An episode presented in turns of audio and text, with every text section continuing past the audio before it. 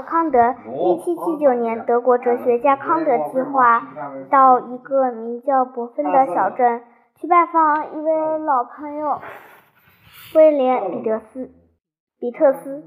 康德动身前写信给彼得比特斯，说他会准时在三月二日的上午十一点之前到达。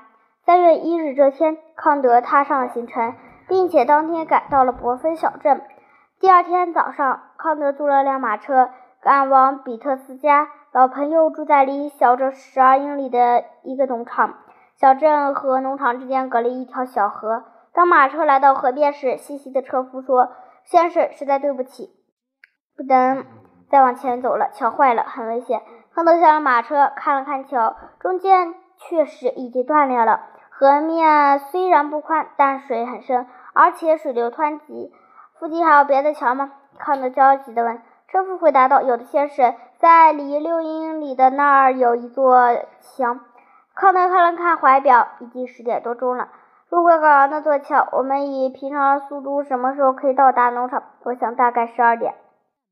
康德又问：“如果我们经过对面这座桥，以最快的速度，什么时候能到达？大概也得四十分钟。”车夫回答说。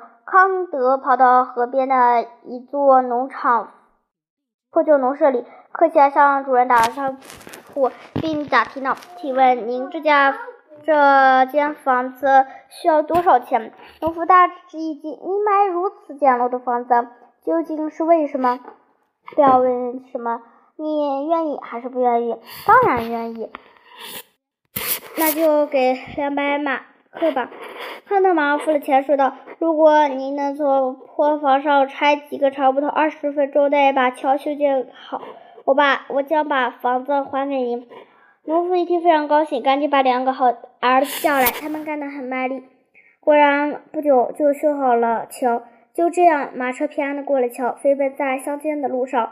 十点五十分，康德准时赶到了老朋友家，在门口迎候的。比特斯说：“亲爱的朋友，你可真守时。”